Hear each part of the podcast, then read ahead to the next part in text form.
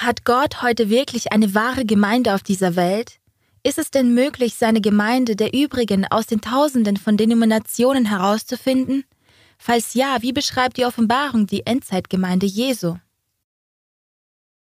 Nehmt euch eure Bibel zur Hand, damit wir die Kennzeichen der Nachfolger Gottes in der gegenwärtigen Endzeit gemeinsam studieren können. Hallo, ich bin Kame Uedman. Gehen wir heute diesem spannenden und aktuellen Thema bei Unlocking Bible Prophecies auf den Grund. Weltweit nimmt das Chaos zu. Wieder gab es Berichte über ein Heckenschützen. Politische Zerwürfnisse und eine weltweite Pandemie erschüttern die Welt. Man hat das Gefühl, dass die Welt untergeht.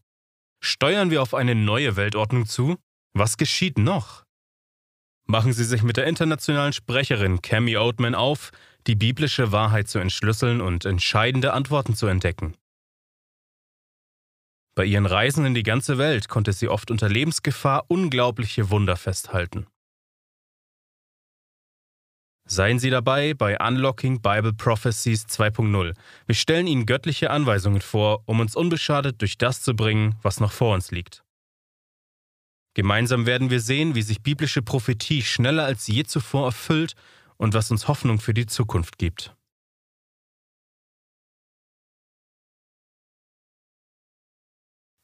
Hi Freunde, ich freue mich, dass ihr auch heute wieder bei Unlocking Bible Prophecies dabei seid, einer Vortragsreihe, die die größten Prophezeiungen der Bibel beleuchtet. Heute haben wir schon die zwölfte Folge von insgesamt 14. Es überwältigt mich, dass jetzt Menschen aus der ganzen Welt zusehen können. Ich möchte euch daran erinnern, dass die Themen inhaltlich aufeinander aufbauen. Es ist wichtig, sie der Reihe nach anzusehen, um eine Grundlage für jede weitere Folge zu haben. Auf das Wort.tv slash Mediathek oder awr.org slash Videos habt ihr die Möglichkeit dazu. Über die Webseite bibleinfo.com könnt ihr bei weiteren Fragen gern Kontakt aufnehmen und eure Gebetsanliegen mitteilen. Das heutige Thema ist im Grunde die Fortsetzung der letzten Folge. Wir hatten das geistliche Babylon betrachtet und die Verwirrung, die dadurch entstanden ist. Wir lesen in der Bibel auch, dass Gott jetzt sein Volk aus Babylon herausruft. Wir können uns freuen, dass Gott uns nie aus etwas herausruft, ohne dass er uns zu oder in etwas ruft. Jesus ruft uns, seinen Spuren zu folgen. Ich habe euch mit meinem Leben und meinen Lehren ein Beispiel gegeben. Wir lesen die verschiedenen biblischen Wahrheiten aus Gottes Wort, so wie wir es bis jetzt miteinander getan haben. Dann nehmen wir diese Wahrheiten als Karte, um loszugehen und eine Kirche zu finden, die alle Wahrheiten Gottes hochhält und wie einen Schatz bewahrt. Heute wollen wir die Frage beantworten, ob die Bibel wirklich offenbart, wie Gottes Endzeitgemeinde aussieht. Seid dabei, bereiten wir uns mit einem Gebet auf unser Studio über die übrigen vor. Himmlischer Vater, Herr, danke, dass wir wieder gemeinsam in deinem Wort studieren können. Bitte bereite mich vor und erfülle mich mit deinem Heiligen Geist. Lass mich dein Gefäß sein, wenn wir herausfinden, wie du die übrigen beschreibst und welche Kennzeichen deine wahre Gemeinde hat. Herr, damit es uns allen klar wird, wie wir sie finden können und Teil deiner Endzeitschar werden können. Wir lieben dich so sehr, bitte sei jetzt bei uns in Jesu Namen. Amen. Armand und seine Frau Clarice leben in Madagaskar. Er verdient sein Geld damit, täglich mit dem Fahrrad von Geschäft zu Geschäft zu fahren und verschiedene Sachen zu verkaufen. Er liebt seine Arbeit. Zu jener Zeit lebten beide weit weg von der Hauptstadt in einem kleinen, verschlafenen Bergdorf. Eines Tages erzählte Amans Bruder, dass er und ihr Vater sich täglich einen interessanten Radiosender anhören. Als Armand später seine Familie besuchte, hörten sie gemeinsam das Programm. Armand war interessiert, aber Clarice war unglücklich. Sie war eine tiefgläubige Katholikin und hatte das Gefühl, dass mit den Dingen, die im Radio gesagt wurden, falsch über ihre Kirche gesprochen wurde. Aber obwohl Clarice die Sendungen von Adventist World Radio nicht mochte, fing ihr Gewissen an, sie zu drücken. Der einzige Weg, es zum Schweigen zu bringen, war sich das einzige Radioprogramm anzuhören, das sie nicht leiden konnte. Während Armand täglich Radio hörte, wurde er durch die Worte, die er hörte, überzeugt. Er wusste nicht, dass der Herr auch in Clarice Herz wirkte und auch sie überzeugt wurde. Armand ging schließlich zu seiner Frau und sagte ihr, dass sie eine Kirche finden müssten, die diese Wahrheit predigt. Sie stimmte ihm freudig zu und gemeinsam suchten und suchten sie, doch die einzige Kirche, von der sie hörten, lag weit entfernt, zu weit für einen Gottesdienstbesuch. Eines Tages erzählte jemand ermahnt von einer Kirche in einem nahegelegenen Dorf. Gespannt gingen sie hin und fanden eine Gruppe, die sich am Samstag traf, genau wie im Radio beschrieben. Bald ging die ganze Familie jeden Sabbat zum Gottesdienst und sie wurden gemeinsam in die Kirche der siebenten Tagsadventisten hineingetauft. Es gibt Millionen Menschen wie Armand und Clarice, die nach etwas suchen, das sie hält, etwas, das ihnen Hoffnung und Frieden gibt. Viele haben alles ausprobiert, was die Welt ihnen anbietet. Wohlstand, Ruhm, Macht, Vergnügen und Unterhaltung. Und doch spüren sie, dass ihr Herz immer noch leer und ihr Leben voller Probleme ist. In vielen Herzen gibt es auch jetzt diesen starken Hunger nach wirklichem Christentum eine Sehnsucht nach mehr, mehr als sie jetzt haben. Nicht nur eine Sehnsucht nach einer Kirche, sondern nach einer Verbundenheit mit Gott und seiner Wahrheit. Hat Gott heute eine fest in der Bibel verankerte Kirche? Bei all den sich überschlagenden Ereignissen, Covid und weltweiten Unruhen wächst vielleicht auch bei dir die Verzweiflung und du möchtest endlich die biblische Wahrheit erfahren, auch wie man Gottes Gemeinde finden kann. Kann man das denn überhaupt bei weltweit Hunderten von Denominationen? Fast jede beansprucht, Gottes wahre Gemeinde zu sein, und alle gleichen sich in bestimmten Bereichen und unterscheiden sich in anderen. Es wäre eine Lebensaufgabe, die Lehren all dieser Gruppierungen zu erforschen. Es wäre kaum zu bewältigen, zudem frustrierend und müßig. Tragischerweise sehen das Millionen genauso. Vielleicht hast du heute das gleiche Gefühl. Wusstest du, dass Gott in der Offenbarung seine Kirche für diese letzten Tage genau beschreibt? Sobald du weißt, was er sagt, kannst du leicht seine wahre Kirche aus allen anderen herausfinden. So wie du die Flagge deines Landes auch leicht von allen anderen Flaggen unterscheiden kannst, erinnern wir uns an unser Motto. Wenn es in der Bibel steht, glaube ich es. Wenn es nicht mit dir übereinstimmt, lasse ich es. Zweifellos packt Satan die Panik, wenn Menschen anfangen, das Buch Offenbarung zu studieren. Er weiß, dass Gottes Gemeinde deutlich in diesem Buch beschrieben ist. Er greift zu jeder erdenklichen List, um uns von einem ernsthaften Studium darüber abzuhalten. Wenn jeder die Offenbarung verstehen würde, wäre Satans Reich unmittelbar gefährdet und Gottes großer Name und die Botschaft seiner Gemeinde stünden im Vordergrund. Als Gott uns schuf, pflanzte er tief in unser Inneres in unsere Seele ein Verlangen nach ihm, einen Hunger und einen Durst nach ihm und seinem Wort. Wenn man in der Kirchengeschichte zurückblickt, hatte Gott immer ein Volk, das für ihn aufstand und Gottes Wahrheit seiner Generation verkündigte. Im Alten Testament weist Gott sein Volk an, ihre Stimmen wie Posaunen erschallen zu lassen, um laut seinen Namen und seine Wahrheit zu verkünden, wie in Jesaja 58, Vers 1. Wir sollen die Botschaft seines Evangeliums nicht zurückhalten oder Angst davor haben, sie zu verbreiten. In unseren Bibeln lesen wir Seite für Seite von überwältigenden Beispielen, wie mächtig Gott durch Menschen wirken kann, die auf ihn hören.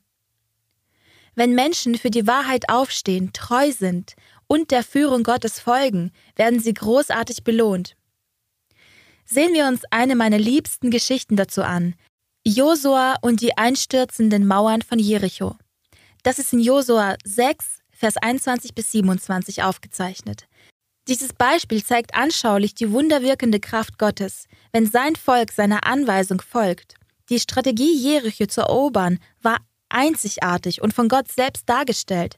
Der Schlüssel lag in Josuas Gehorsam. Er folgte Gottes Anweisungen aufs genaueste. So sollten wir es auch tun. Jericho war eine der stärksten Festungen in jener Gegend.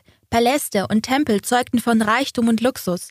Laster und Götzenanbetung beherrschten das Land. Es trotzte und verhöhnte Gott. So erschien Christus dem Josua und versprach den Sieg über diese uneinnehmbare Stadt. Josua gehorchte dem göttlichen Befehl, unverzüglich, und führte seine Truppen heran. Sie waren angewiesen, keinen Angriff auszuführen. Gottes Plan bestand in der Anwendung völlig unerwarteter und harmloser Methoden. Seine Wege sind immer die besten und sie sind nicht immer unsere Wege. Als das Volk am Ende schrie, fielen die massiven Mauern sofort zusammen. Gottes geboten, gehorsam zu sein, bringt immer den Sieg. Wenn wir uns scheinbar unüberwindlichen Hindernissen gegenübersehen, müssen wir lernen, dass unsere jährliche Siege nur gewonnen werden, wenn wir gehorsam sind. Es gibt einen riesen Unterschied zwischen Gottes Weg und dem Weg der Menschen. Aus militärischer Sicht war es unvernünftig, Jericho mit Fußmärschen und Posaunenschall zu erstürmen, aber wir dürfen nie Gottes Absichten oder Anweisungen in Frage stellen. Wir müssen Glauben haben und seinem Wort über ihn selbst vertrauen, dass er es auch tun wird, was er sagt. Diese Geschichte zeigt wunderbar, wie Gott jedes seiner Versprechen hält, es immer getan hat und immer tun wird. Die Mauern von Jericho fielen, weil Gott es vorhergesagt hatte. Freunde, Gottes Verheißungen an uns sind genauso zuverlässig. Sie sind überaus groß und unglaublich kostbar. Wir müssen nur Werkzeuge in Gottes Plan und Willen sein. So wie Noah 120 Jahre lang auf Gottes Anweisungen hörte und ihnen gehorchte. Das braucht viel Geduld und Hingabe. Noah gab nicht auf oder sagte, Warum brauchst du so lange her? Nein, Noah vertraute seiner Freundschaft mit Gott und wurde deshalb am Ende gerettet. Jesus sagt in Lukas 17, Vers 26, Und wie es in den Tagen Noahs zuging, so wird es auch sein in den Tagen des Menschensohnes. Das sagt uns, dass die Zeit direkt vor seinem Kommen so sein wird wie in Noahs Tagen. Wie viele Rettungswege gab es zu Noahs Zeit? Nur einen. In 1. Mose 7, Vers 1 steht, Und der Herr sprach zu Noah, Geh in die Arche, du und dein ganzes Haus, denn dich habe ich gerecht vor mir erfunden in dieser Generation. In Noahs Tagen wählten nur acht Menschen Gottes Weg hinein in die sichere Arche. Die Bibel sagt, dass die sichere Arche der letzten Tage Gottes Wahrheit ist, für die seine wahre Kirche steht. War denn Gottes Botschaft von dem einen sicheren Weg, den Noah verkündete, in der damaligen Welt beliebt? Nein. Matthäus 7, Vers 13 bis 16. Geht ein durch die enge Pforte, denn die Pforte ist weit und der Weg ist breit, der ins Verderben führt, und viele sind es, die da hineingehen. Denn die Pforte ist eng und der Weg ist schmal, der zum Leben führt, und wenige sind es, die ihn finden. Hütet euch aber vor den falschen Propheten, die in Schafskleidern zu euch kommen inwendig aber reißende Wölfe sind. An ihren Früchten werdet ihr sie erkennen. Was sagte denn Paulus darüber, wie viele Kirchen Jesus hat? Epheser 4, Vers 5. Ein Herr, ein Glaube, eine Taufe. In den letzten Augenblicken, bevor Jesus wiederkommt, werden sich zwei Gruppen herausbilden. Eine Gruppe folgt dem populären Wort der Menschen und eine Gruppe folgt Gottes ewigem Wort. Genau wie zu Noahs Tagen hat Gott ein Boot und eine Kirche errichtet, die sicher hindurchbringen. Seid sicher, an Bord des richtigen Boots zu sein. Jesus starb, um seine Gemeinde in sein Reich zu bringen. Epheser 5, Vers 25 bis 27. Ihr Männer, liebt eure Frauen, wie auch Christus die Gemeinde geliebt hat und hat sich selbst für sie dahingegeben, um sie zu heiligen. Er hat sie gereinigt durch das Wasserbad im Wort, damit er für sich die Gemeinde herrlich bereite die keinen Flecken oder Runzel oder etwas dergleichen habe, sondern die heilig und untadelig sei. Zur Zeit des Neuen Testaments predigte Petrus machtvoll. 3000 wurden an Pfingsten an einem Tag getauft. Sie kamen aus dem Taufwasser heraus und wurden zu Gottes besonderem Volk, um seine Gebote zu halten. 1. Petrus 2, Vers 9 sagt, Ihr aber seid ein auserwähltes Geschlecht, ein königliches Priestertum, ein heiliges Volk, ein Volk des Eigentums, damit ihr die Tugenden dessen verkündet, der euch aus der Finsternis berufen hat und zu seinem wunderbaren Licht. Das besondere Volk des Eigentums zeichnete sich immer durch Gehorsam gegen Gott aus. Diese Menschen liebten ihn genug, um ihm zu gehorchen. Diese Schar formte sich aus der Masse und unterschied sich durch ihren Gehorsam gegen Gottes Gebote.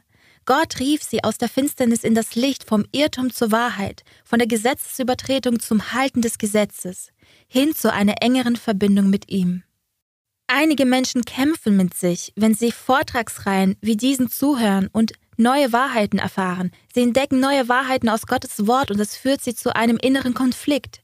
Denn sie werden aufgerufen, eine Veränderung zuzulassen. Es kommt zu einem inneren Kampf und sie fragen sich, ob sie der neuen Wahrheit folgen sollen. Muss ich alles verleugnen, was ich in der Vergangenheit geglaubt habe? Sicher nicht.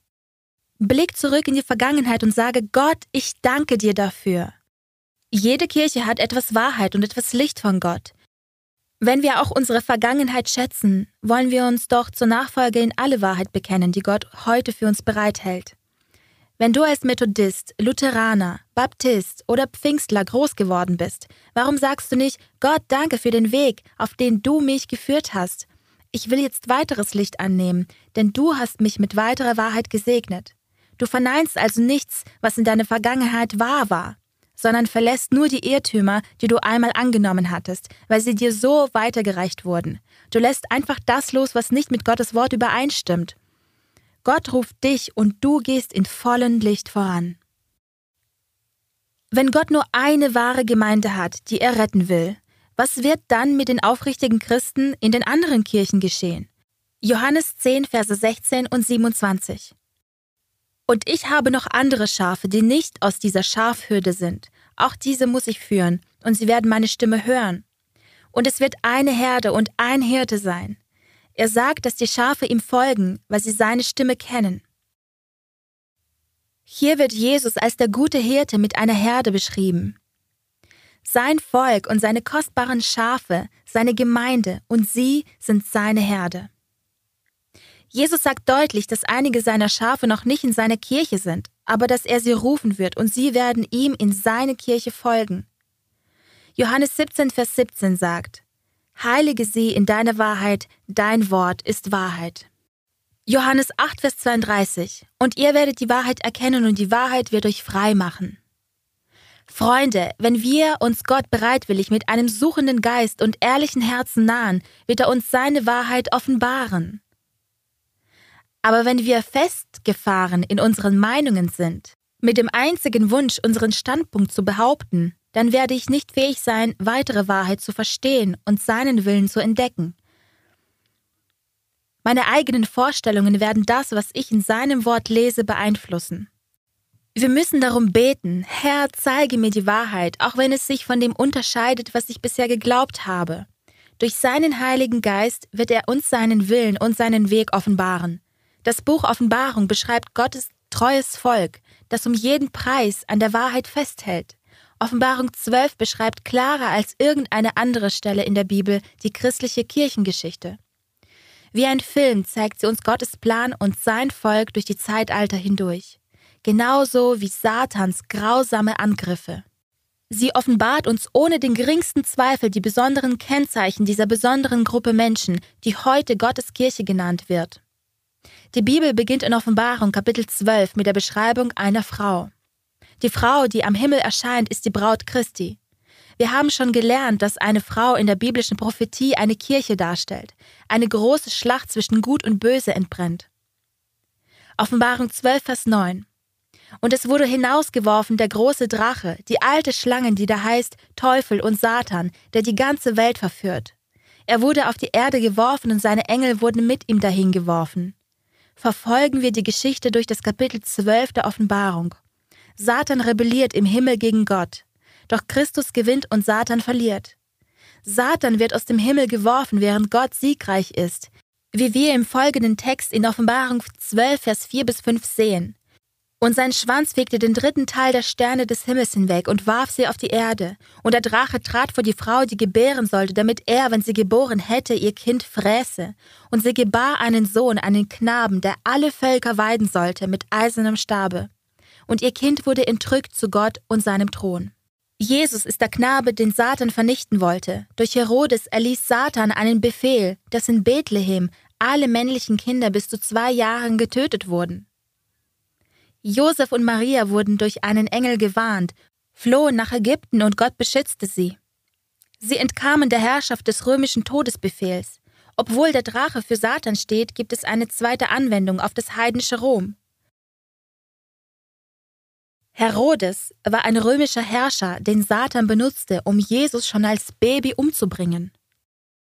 Satans Absichten waren von Anfang an, das ganze Universum, alle Engel, Adam und Eva und die ganze Menschheit zu verführen, um alle Gegner zu vernichten. Schauen wir doch, welche besonderen und extrem wichtigen Tatsachen in Offenbarung 12, Vers 10 bis 12 erwähnt werden. Und ich hörte eine große Stimme, die sprach im Himmel, nun ist das Heil und die Kraft und das Reich unseres Gottes geworden und die Macht seines Christus.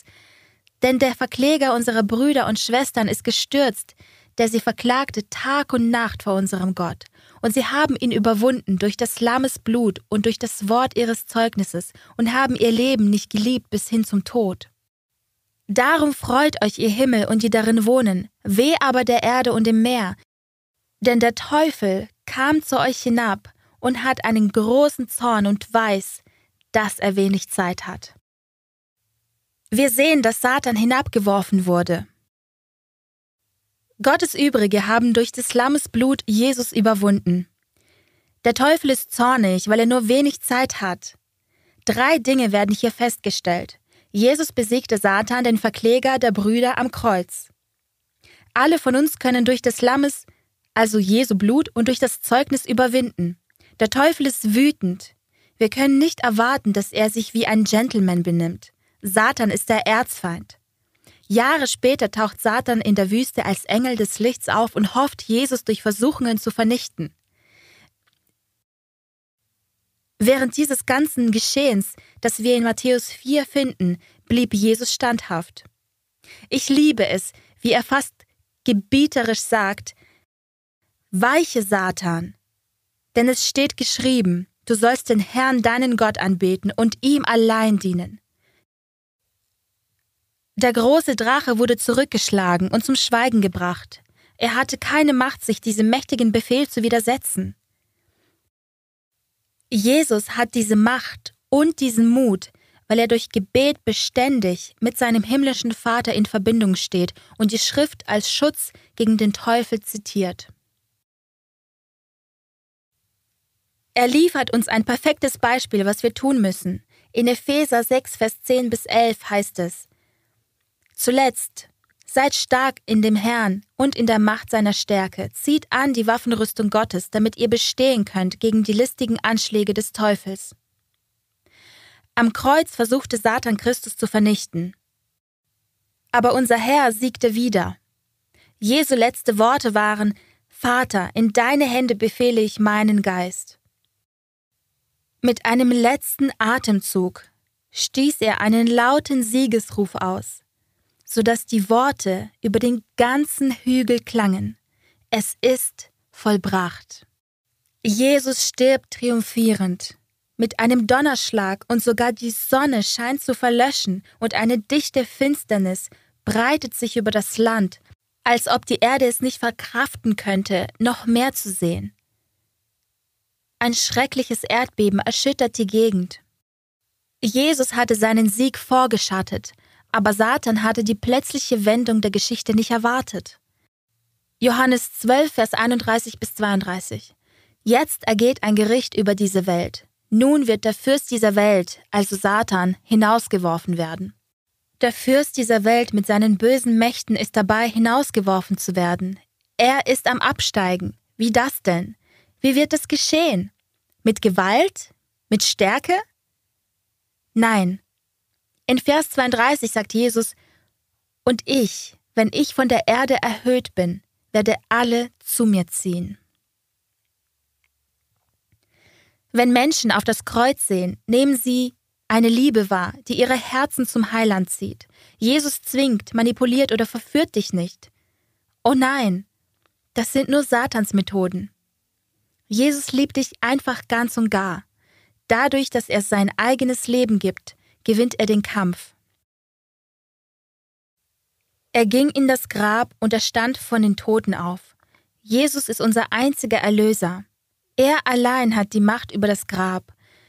Jesu Mission der Erlösung ist abgeschlossen und er fährt zum Himmel auf. Nach Jesu Himmelfahrt wendet sich Satans Zorn gegen die Nachfolger Jesu. Er muss jetzt seine Taktik ändern. Der Böse verfolgt also jeden der Jünger gnadenlos, während sie die gute Nachricht verbreiten. Alle, bis auf einen seiner Jünger, sterben den Märtyrertod. Aber keine Sorge, ihr Lohn im Himmel ist groß. Nachdem es Satan missglückte, Jesus zu vernichten, als dieser auf der Erde war, konzentriert er sich auf die Kirche, die als reine Frau in Weiß dargestellt wird und greift sie fortwährend voller Zorn an. Du weißt ja, dass Satan nicht nur verführt, sondern auf völlige Vernichtung aus ist. Er verfolgt Christi Nachfolger und greift sie aufs grausamste an. Heute hat Satan tausend Wege, um Christen zu verfolgen. Durch Ärger mit der Familie, Abhängigkeiten, Depressionen, Einsamkeit, finanziellen Problemen und sogar völlige Selbstzerstörung.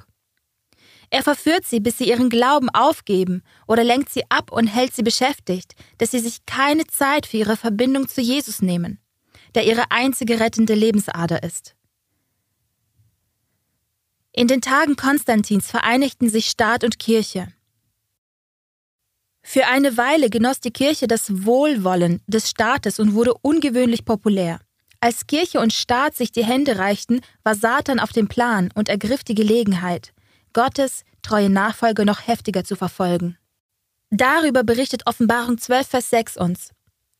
Und die Frau, Gottes Kirche, entfloh in die Wüste, wo sie einen Ort hatte, bereitet von Gott, dass sie dort ernährt werde, 1260 Tage. Erinnern wir uns kurz, dass in der biblischen Prophetie ein prophetischer Tag einem buchstäblichen Jahr entspricht. Hesekiel 4, Vers 6 sagt, Je einen Tag will ich dir für ein Jahr auferlegen. Oder 4. Mose 14, Vers 34. Entsprechend der Zahl der 40 Tage, in denen ihr das Land erkundet habt, so dass je ein Tag ein Jahr gilt. Gottes Kirche der übrigen war während 1260 Jahren der Verfolgung in der Wüste. Es gibt nur eine Zeitspanne in der Geschichte, die man durch diese bestimmte Anzahl an Jahren der Christenverfolgung symbolisieren kann, und das offenbart sehr viel. Diese Zeit der Drangsal wird in der Bibel öfters erwähnt, denn sie ist die schlimmste, die Gottes Volk bis dahin auf der Erde erleben musste. Matthäus 24, Vers 21. Denn dann wird eine große Drangsal sein, wie von Anfang der Welt an bis jetzt keine gewesen ist und auch keine mehr kommen wird. Ich liebe die Verheißung in Jesaja 59, Vers 19. Wenn der Feind wie ein Flut hereinbricht, wird der Geist des Herrn eine Standarte oder Banner gegen ihn aufgerichtet. Wir müssen zu Jesus und seinen Standards halten. Seine Wege werden das Böse überwinden. In jener Zeit der Weltgeschichte sehen wir, dass die große Kirche und der Staat immer noch vereint waren und die treuen Männer und Frauen Gottes am Wort Gottes festhielten, als sie sich in der Abgeschiedenheit verbargen. Die Wüste symbolisiert verlassene und abgeschiedene Gegenden der Erde. Gottes Volk floh um sein Leben und verbarg sich an einsamen Zufluchtsorten. Gottes Gemeinde wagte nicht offen zu wirken, ansonsten hätten ihre Mitglieder nicht überlebt. Gott warnt uns, dass seine wahre Kirche während dieser 1260 Jahre nicht offen als Organisation existierte, denn sie floh in die Wüste und war außer Sichtweite. Die Waldenser waren das erste Volk in Europa, das eine Übersetzung der Heiligen Schrift erhielt. Schon hunderte von Jahren vor der Reformation besaßen die Abschriften der Bibel in ihrer eigenen Sprache. Sie hatten die unverfälschte Wahrheit und wurden dafür verfolgt, dass sie Gottes Wort hochhielten. Die Geschichte bestätigt, dass das Papsttum der Papst von Rom diese Macht war, die Jesu Nachfolger von 538 bis 1798 nach Christus 1260 Jahre lang verfolgte. Es begann 538, als die päpstliche Macht aufgrund eines Briefes des römischen Kaisers Justinian im Christentum vorherrschend wurde. Darin wurde der Bischof von Rom als Haupt aller Kirchen anerkannt. Dieser unsägliche Brief wurde Teil des sogenannten Codex Justinianus, den grundlegenden Gesetzen des Reiches. Diese schreckliche Zeit für die Christen endete 1798, als Napoleons General Berthier den Papst gefangen nahm. Die Geschichte zählt in dieser Zeit der Todesbefehle der römisch-katholischen Kirche den Tod von mindestens 50 Millionen Christen, die für ihren Glauben starben. Eine lehrmäßige Einheit ist nur möglich, wenn die Kirche durch Angst regiert. Im fünften Laterankonzil von 1512 bis 1517 schrieb Kardinal A. Pucci, dass kein Abweichler wagte daran teilzunehmen. Im Buch Romanismus und die Reformation berichtet Pucci dem Papst. Der ganze Leib der Christenheit ist nun einem Haupt untertan, nämlich dir. Keiner widersetzt sich jetzt, keiner widerspricht. Die Ironie an dieser Aussage des Kardinals liegt darin, dass kurz darauf, nämlich am 31. Oktober 1517, Martin Luther seine 95 Thesen an die Kirchentür von Wittenberg schlug, was die protestantische Reformation entfachte. Es gab immer ein paar Furchtlose oder besser solche, die Gott mehr fürchteten als Menschen. Satan verfolgte die Reformer wegen ihres festen Glaubens, deren Denken den Prinzipien des göttlichen Worts verpflichtet waren. Wie schon erwähnt, endete die Zeit in der Wüste 1798 mit der Gefangennahme des Papstes durch Napoleons General Berthier. Hier wird die Prophetie wirklich spannend. Wir wissen jetzt, dass Gott irgendwann nach 1798 sein Endzeitvolk berufen würde. Freunde, es ist wichtig, sich das zu merken, denn es hilft dabei zu erkennen, wer heute die Kirche der übrigen ist. Nachdem sich die Frau, also Gottes Gemeinde, 1260 Jahre lang verborgen hielt, muss Gottes Gemeinde nach 1798 wieder im Weltgeschehen sichtbar werden. Wie in den Tagen von Noah, Abraham und Moses hatte Gott ein besonderes Volk, das seine Gebote hält. In jedem Zeitalter, während des Alten Testaments, des Neuen Testaments und auch im Mittelalter. So ist es doch nur logisch, dass er auch in den letzten Tagen dieser Welt Nachfolger seiner Gemeinde hat. Die Erkennungsmerkmale von Gottes Endzeitvolk findet man in Offenbarung 12, Vers 17. Gottes Gemeinde der übrigen wird der Welt die letzte Warnungsbotschaft verkündigen. Und der Drache wurde zornig über die Frau und ging hin, zu kämpfen gegen die übrigen von ihrem Geschlecht, die Gottes Gebote halten und haben das Zeugnis Jesu. In der Endzeit wird Gott ein Volk berufen, das ihn so sehr liebt, dass sie ihm gehorchen und sein Gesetz halten. Im Herzen der zehn Gebote entdecken wir die eigentliche Grundlage der Anbetung. Wir erheben Gott, weil wir seine Geschöpfe sind, geschaffene Wesen.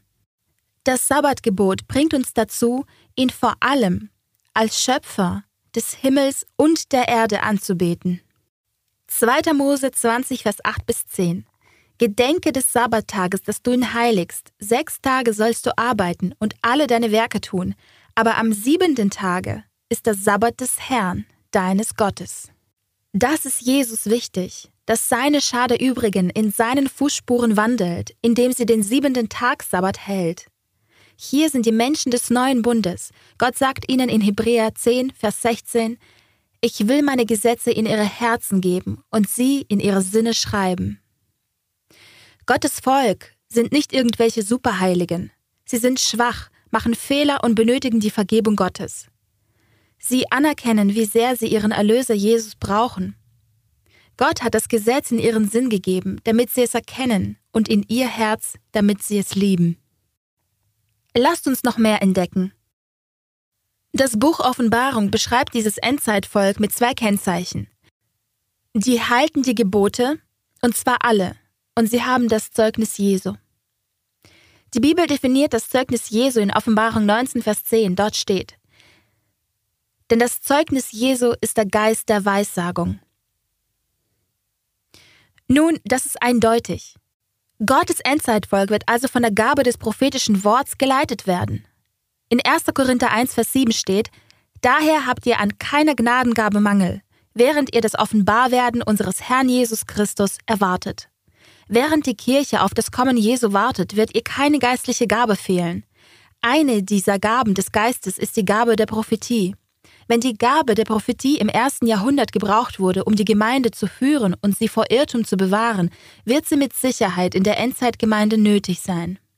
Alle Gaben des Geistes werden in Gottes Gemeinde sichtbar. Es wird eine machtvolle, geisterfüllte Kirche sein, die die Welt verändert. Er wird seine Gemeinde mit ungewöhnlicher prophetischer Einsicht segnen.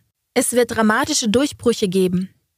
Der Heilige Geist wird ausgegossen werden. Abertausende werden Teil seiner geistlichen Gemeinschaft. Jesus beauftragte seine Jünger, in die ganze Welt zu gehen. In Hingabe zu Jesus wird die wahre Kirche einen weltweiten Leib haben und seinen Wort gehorsam sein. Er sagte in Matthäus 28, Vers 19 bis 20, so geht nun hin und macht zu Jüngern alle Völker und lehrt sie alles halten, was ich euch befohlen habe. Und siehe, ich bin bei euch alle Tage bis an das Ende der Weltzeit. Amen. Zu jeder Zeit würde Gott Menschen haben, die auf seine Gnade antworten, ihm ihr Leben übergeben und ihm gehorsam in die Taufe folgen würden. Offenbarung 14, Vers 6 bis 7 beschreibt diese Endzeitbewegung. Und ich sah einen anderen Engel fliegen mitten durch den Himmel. Der hatte ein ewiges Evangelium zu verkündigen, denen, die auf Erden wohnen, allen Nationen und Stämmen und Sprachen und Völkern. Und er sprach mit großer Stimme, Fürchtet Gott und gebt ihm die Ehre, denn die Stunde seines Gerichts ist gekommen, und betet an den, der gemacht hat Himmel und Erde und Meer und die Wasserquellen. Freunde, das spricht nicht von einer nicht konfessionellen kleinen Bewegung. Das ist eine weltweite globale Bewegung, die laut das Evangelium verkündet. Gott zu fürchten bedeutet nicht Angst zu haben. Es bedeutet ihm Respekt und Ehrfurcht entgegenzubringen. Wie wir unser Leben führen, ehrt und verherrlicht Gott. Auch in unserer Ernährung und in unserem Lebensstil. 1. Korinther 10, Vers 31 sagt, ob ihr nun esst oder trinkt oder was ihr auch tut, das tut alles zu Gottes Ehre. Die Botschaft des Engels, der mitten durch den Himmel fliegt, stellt eine Bewegung dar, die Männer und Frauen an die Tatsache erinnert, dass wir Gott für unsere Taten verantwortlich sind. In einem Zeitalter der Verantwortungslosigkeit ruft uns Gott zur Moral und zum Gehorsam. Gottes letzte Botschaft an die Menschheit erklärt, dass die Stunde seines Gerichts gekommen ist. Das ist eine besondere Zeit der Weltgeschichte und nicht mehr Business as usual. Gottes letzter Aufruf fordert die Anbetung des Schöpfers ein. Der Sabbat ist Teil der dringlichen Endzeitbotschaft Gottes. Jesus gibt dir die Kennzeichen und sagt, Geh, finde meine Kirche. Was verspricht er uns, wenn wir suchen? Lukas 11, Vers 9. Und ich sage euch, bittet, so wird euch gegeben. Sucht, so werdet ihr finden. Klopft an, so wird euch aufgetan. Für mich ist diese Verheißung kostbar. Gottes Übrige werden den Merkmalen der wahren Gemeinde von Offenbarung 12 entsprechen. Durch die Schrift erkennen wir, dass Gottes Gemeinde nach der Wüste des finsteren Mittelalters erscheinen wird. Wir haben in der Bibel studiert, dass Gottes Kirche den Übrigen nach dem Jahr 1798 auf der Weltbühne erscheinen wird. Das ist sehr aufschlussreich. Freunde, die Kirche der siebenten Tagsadventisten qualifiziert sich dafür. Die übrigen werden die gleiche Wahrheit hochhalten wie die Apostel im Neuen Testament. Ihre Lehren stimmen alle mit der Heiligen Schrift überein. Gottes Urgemeinde im Neuen Testament war einfach und biblisch. Gottes Endzeitkirche ist einfach und biblisch. Sie sind gleich. Die Gemeinde der übrigen wird lehren, was Jesus lehrte. Wenn Christus sagte, Lazarus ist im Grab und schläft, und ich sehe, wie die Bibel den Tod als friedlichen Schlaf bis zu Jesu kommen bezeichnet und ich dann erfahre, dass Jesus mit aller Kraft und Herrlichkeit wiederkommt, um uns zu retten, dann ist das nichts Geheimes. Aber ich muss eine Kirche finden, die Jesu Lehre hochhält und alles ebenso lehrt. Auf die Kirche der siebenten Tagsadventisten trifft das zu. Die übrigen werden alle der zehn Gebote halten, einschließlich des vierten Gebotes das auffordert, den siebenten Tag Sabbat zu gedenken. Die übrigen werden Menschen zurück zum biblischen Sabbat führen, damit sie ihren Schöpfer anbeten. Das trifft auf die Adventgemeinde zu. Die übrigen werden die Gabe der Prophetie haben. Sie werden der Welt die Prophezeiungen der Bibel verkünden und lehren. Und wieder trifft das auf die Adventisten zu. Die übrigen werden die letzte Endzeitbotschaft, die Botschaft der drei Engel aus Offenbarung 14 predigen. Wir haben diese Verse studiert und deutlich gesehen, dass die Stunde von Gottes Gericht gekommen ist und wir ihn anbeten sollen, der Himmel und Erde geschaffen hat. Ebenso wie der Ruf, dass Babylon gefallen ist und wir aus ihr herauskommen müssen, um nicht ihrer Sünden teilhaftig zu werden. Gottes Kirche der Gegenwart muss Menschen aus Babylon herausrufen und darf sich nicht damit vereinen. Sie warnt auch vor dem Tier, seinem Bild und dessen Malzeichen. Gottes Kirche wird den Menschen sagen, wie man das Malzeichen des Tieres vermeiden kann. Jesus sagt, das sind meine drei wichtigen Endzeitbotschaften für die Welt. Seine Kirche der übrigen wird seine Anweisung ausführen, weil sie ihn lieben. Und aus der Liebe zu den anderen heraus wollen sie sie warnen, damit sie gerettet werden. Das trifft auf die Kirche der Adventisten zu.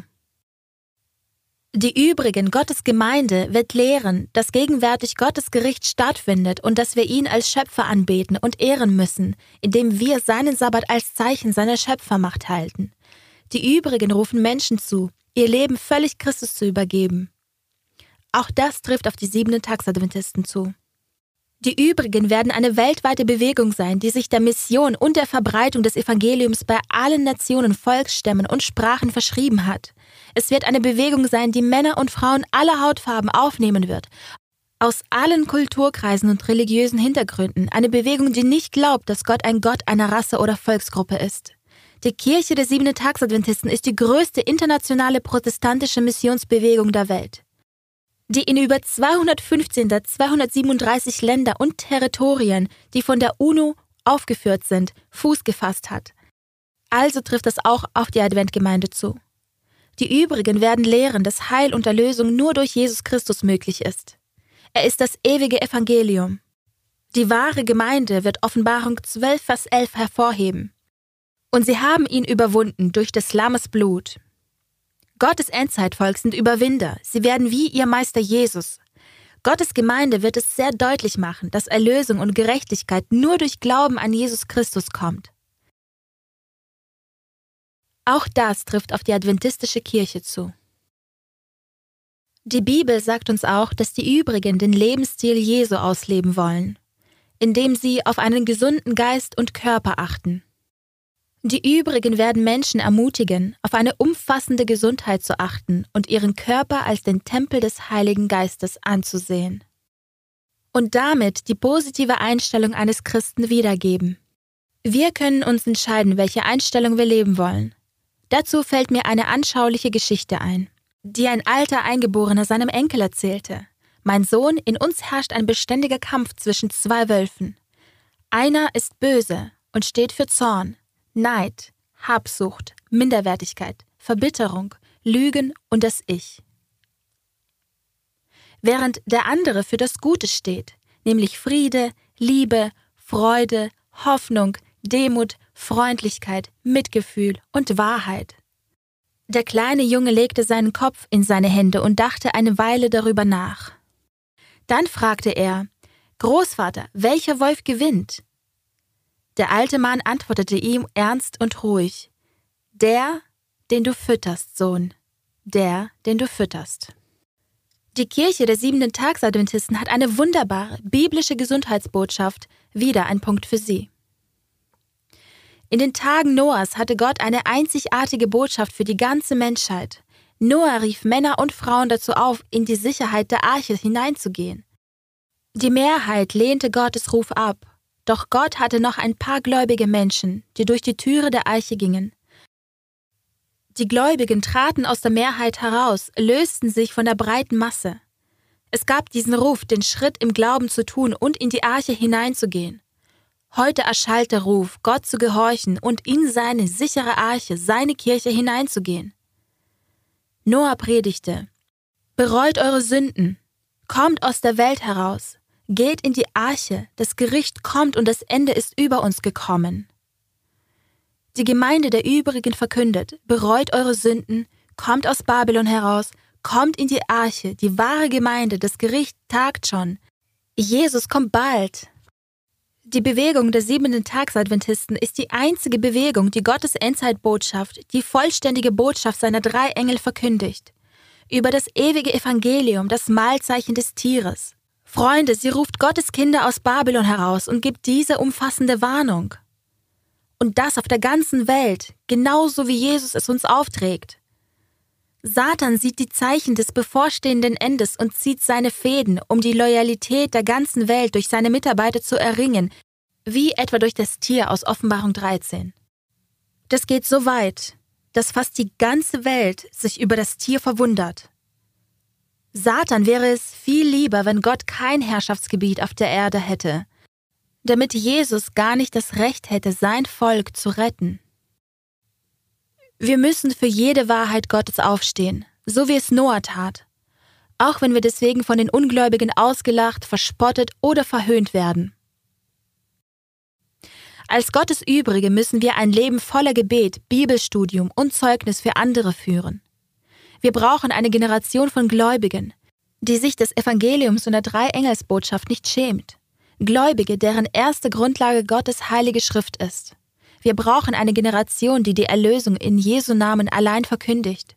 Wir müssen die Kraft des Gebets als Teil des geistlichen Kampfes besser kennenlernen. Unsere Verbindung mit Jesus ist unsere Rüstung, unser Schild in diesem großen Kampf. Wir müssen lernen, auf unseren Knien im Gebet zu kämpfen. Wir brauchen diese Art von Beziehung zu Jesus, die uns durch alles, was vor uns liegt, aufrecht erhält. Wir müssen unser Bestes tun, um als Jesu Botschafter jetzt sein Wort der Erlösung anderen weiterzugeben. Wie in Noahs Tagen müssen Menschen verstehen, dass es nur zwei Optionen gibt. Entweder Gottes Weg zu wählen und in die Sicherheit der Arche zu gehen oder den populären Weg des Menschen zu gehen und in die ewige Vernichtung hinweggefegt zu werden. Die Menschen müssen ein klares Verständnis für diese beiden Optionen haben. Die Bibel oder menschliche Tradition. Dies ist eine Schlacht des Guten gegen das Böse. Die Bibel sagt uns, wer gewinnt. König Jesus. Vom ersten Buch Mose bis zur Offenbarung hatte Gott immer nur einen kleinen Prozentsatz der Menschheit. Überlegt euch das einmal. Eine kleine Schar übriger, die allen seinen Geboten aus ganzem Herzen nachfolgt. Bedenkt, dass Noah als Minderheit in die Arche ging, aber dass er die Arche als Mehrheit verließ. Unser Herr Jesus bittet seine unvergleichliche Kraft als freies Geschenk an. Mit Jesu Kraft können wir nicht scheitern. Satans Zorn muss uns nicht aus der Bahn werfen. Er ist schon ein besiegter Feind. Er wurde bei dem Kampf im Himmel besiegt und hinausgeworfen. Er wurde von Jesus am Kreuz besiegt und verlor seine Herrschaft. Er und sein Fall werden auch legal im großen letzten Gericht verlieren. Er wird wieder besiegt werden, wenn er die heilige Stadt Gottes angreifen wird, und am Ende erlebt er seine Niederlage, wenn er vom Angesicht der Erde durch den Feuersee vertilgt wird. Bevor er dies Schicksal erleidet, möchte der Feind Gott nicht, dass die Welt gewarnt wird. Satan baut fieberhaft Mauern und legt der Verbreitung des Evangeliums Straßensperren in den Weg. Freunde, passt auf, dass nichts und niemand euch aufhält, während dieser Vortragsreihe eure Bibel kennenzulernen und zu studieren. Satan ist wie ein brüllender Löwe, der weiß, dass er nur wenig Zeit hat und so versucht er, uns auf jegliche Art zu entmutigen. Aber diese Barrieren, Grenzen, Hindernisse und Blockaden fallen wie die Mauern von Jericho, wenn wir auf Jesu Macht vertrauen. Freunde, mit Gott als Anführer gibt es keine Mauern, Grenzen und Beschränkungen, die er uns nicht überwinden hilft. Freunde, wir wissen, dass es nur einen vollkommenen Christus gibt, der für uns gekreuzigt wurde. Nur ein leeres Grab mit einem auferstandenen Heiland, der bald wiederkommen wird. Lasst euch nicht versuchen, die Macht Gottes zu verwässern, nur damit es den Ohren angenehmer klingt. Jetzt ist nicht die Zeit für Beschwichtigungen. Die Zeit eilt schnell dem letzten Posaunenschall entgegen und dann ist es vorbei. Die Menschen hungern nach einer Wahrheit, auf die sie aus tiefstem Herzen ihr Vertrauen setzen können. Auf Jesus allein. Wir sollten uns unseres Königs nicht schämen oder uns fürchten, anders, besonders zu sein. Jeder Mensch, der Gott zum Herrscher in ihrem oder seinem Leben macht, wird als besonders angesehen. Doch das ist der Glaube, den wir brauchen. Das ist die Erfahrung, die wir benötigen. Wir müssen aus der Welt herausstechen und anders sein, wenn wir Söhne und Töchter Gottes und Erben des Himmels sein wollen. In jedem Zeitalter hatte Gott moralische Helden, und er hat sie auch heute. Solche, die sich wie Josua, Daniel und Elia nicht schämen, sein besonderes Volk zu sein. Meine Freunde, die in diesen letzten Tagen für Jesus einstehen, für die von euch wird Jesus im himmlischen Gericht einstehen. Die Gebote haltende Bewegung der siebenten Tagsadventisten ist die einzige Kirche, die Gottes Endzeitbotschaft in der ganzen Welt verbreitet, so wie Jesus es uns aufträgt. Wir müssen für die ganze Wahrheit Gottes einstehen. Als sein übriges Volk müssen wir ein Leben des Gebets, des Bibelstudiums und des Zeugnisses für andere führen. Wir sollen eine Generation Gläubiger sein, die sich nicht für dieses Buch schämt. Wir sollen eine Armee Gläubiger sein, die es hasst, lauwarm zu sein und vor allem anderen fest auf Gottes heiliger Schrift steht. Wir müssen die unglaubliche Kraft des Gebets verstehen, weil unsere Kommunikation mit Jesus unsere Rüstung und unser Schild in dieser großen Auseinandersetzung ist. Jesus möchte euch für immer als die Seinigen haben. Möchtest du ihn und seine Wege annehmen? Ist es dein Wunsch, ein gebotehaltender Christ zu sein? Sehnst du dich danach, mit Gottes Übrigen der Endzeit vereint zu sein? Denkst du darüber nach, getauft zu werden? Wenn die Antwort auf eine dieser Fragen Ja lautet, nimm bitte mit uns über awr.org slash Bible oder bibleinfo.com Kontakt auf. Jesus kommt bald und er wünscht sich so sehr, die Ewigkeit mit dir zu verbringen. Lasst mich für euch beten.